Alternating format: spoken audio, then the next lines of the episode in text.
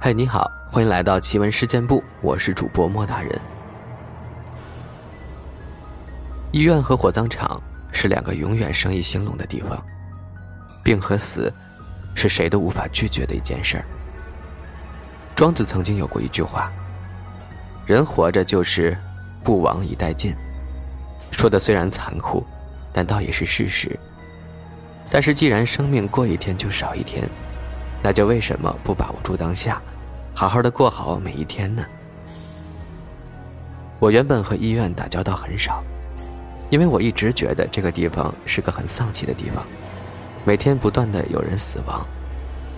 后来有一天，我师傅突然点开了我，在这地方，虽然不断有人死亡，但是每天也不断有人出生嘛。生死只是一个大圆圈，应该要看到生生不息。而不是只看到日落西沉的一面。一位替我推拿治疗腰部的医生，这事儿就是他拉我进来的。原来那段时间，他们医院的医生接二连三的出了状况，有的突然开车出医院被撞，有的天天高烧不退，还有的无精打采开错药。好在挂点滴的护士细心，发现的早，没有出大事儿。最严重的呢是院长自己抽烟，把沙发给点着了，差点烧了办公室。于是大家都纷纷传言说，医院的风水坏了，接下来还要出大事。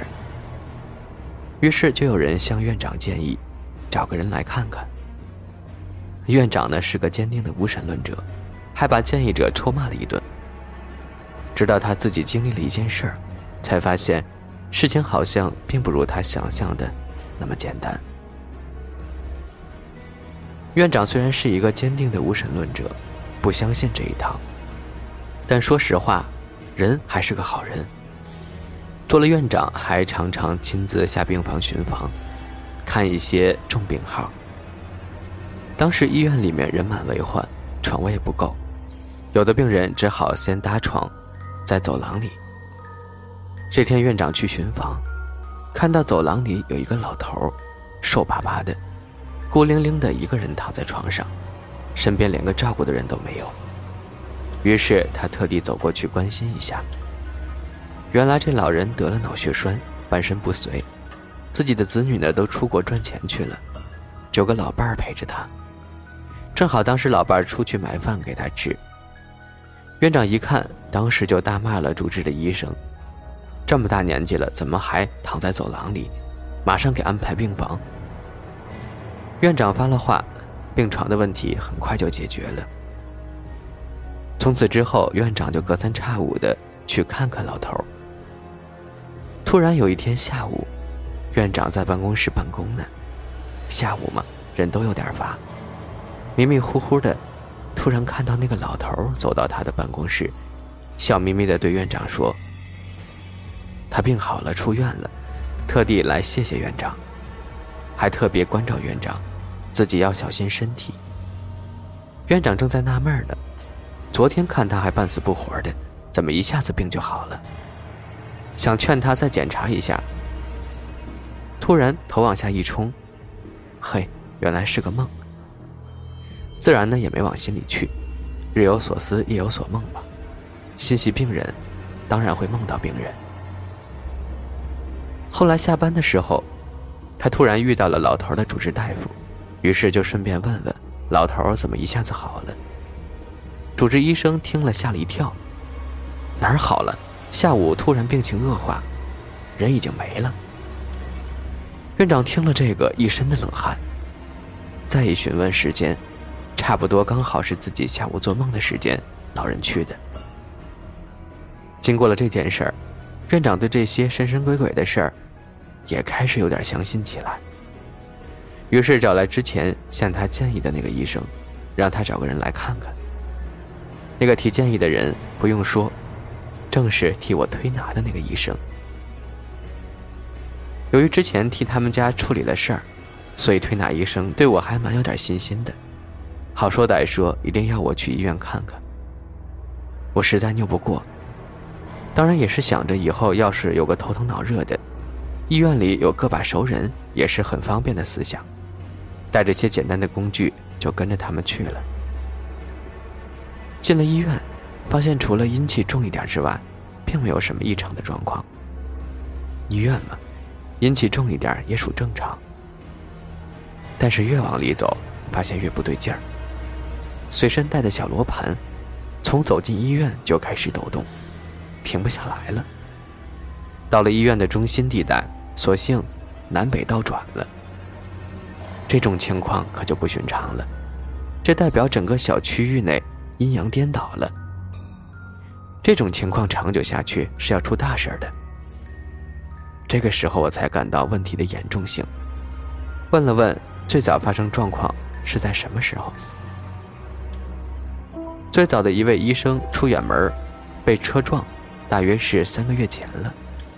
而三个月前正好是医院北面新的大楼开建的时候。我于是提出，去新建的大楼的地方看看。因为是晚上，大楼工地已经停工了。在去工地的路上，走过一个地方，突然浑身鸡皮疙瘩起了一身，于是停下，好好的参详参详。为了防止工地的材料失窃，所以在工地周围还砌了一道矮墙，而这道矮墙恰好将医院的一个后门给隔了起来。我大致的看了一眼后门的方向，正好是在整个医院的东北方。在中国传统术数中，东北方为外鬼门。现在这个地方的门正好被封住，我估计这几个月来发生的一系列怪事儿，大概都跟这个有关。就问带着我走的那个医生说：“这个门原先就一直关着吗？”医生看我很关注这个门。好像也猜到一些门道。原来这个门之前是殡仪馆来医院太平间接尸用的。院长兴建大楼后，觉得对工地的建材不安全，就叫人关了。现在接尸的车子和人一样，都从大门走。一个医院接尸的大门正好设在东北鬼门的方位，应该不是巧合那么简单。索性我就登上医院的最高层。彻底的看了看整个医院的布局，登上顶层，我才发现整个医院绝对是高手布局的产物。东北方开小门接尸不必说了，被称为内鬼门的西北方，竖了一个类似七星灯似的路灯，一到晚上光芒四射，借北辰的力量压住阴魂。这么一看，问题的症结大概就找到了。一定是因为建工地封了东北的鬼门，砌起来的墙上为了表示醒目，还漆成了大红色。这么一来，原先要出去的阴魂不得门而出，滞留在医院，就自然会百怪丛生了。找到了问题的所在，要处理起来就不难了，就叫人报告院长，要拆掉围墙，重开小门。然后选一个时候重开魂路，引魂归去，再调节一下整个医院的阴阳，自然就慢慢的好了。院长到这个时候也有点神叨叨的，第二天就吩咐拆墙开门。至于引魂上路，却不是立刻可以做的。原先的魂路一旦被切断，要开启一定要选择戊时。道家认为，戊日。是天地造化之期，诸天诸神归位，所以道观里有“物不招，真拜斗”之说。因为神仙都休息了，发了文件也没人收。在戊日这一天，士气最强，天气下降，阴阳交汇，这个时候正好是夺天地造化之机的时候，也可以借机重开阴路引魂。离最近的戊日还有五天。这五天应该也不会出什么问题，所以我也叫院长暂且放心，给了他几道符，让他每个大楼的门口红十字条后面贴一道，自然可保平安。五天里还要备齐三百斤大米、七根青竹竿和其他的一些物件。到第四天晚上，很早我就赶到医院，看得出来。院长对今晚的事儿很是慎重，还特地找人用布将现场围了起来。十一点一到，刚交子时，就吩咐几个护工，将三百斤大米从住院部大楼开始撒，一路撒到了小门这边。米为五谷之精，可以打开阴阳，所以广东、香港那边请魂也都是用米，称之为问米，是有一定道理的。后来当然还有一些系列的动作，就不一一写了。做的差不多的时候。现场突然开始起风了，将地上的米都往小门方向刮，刮到一堆的时候，突然风一下子停了。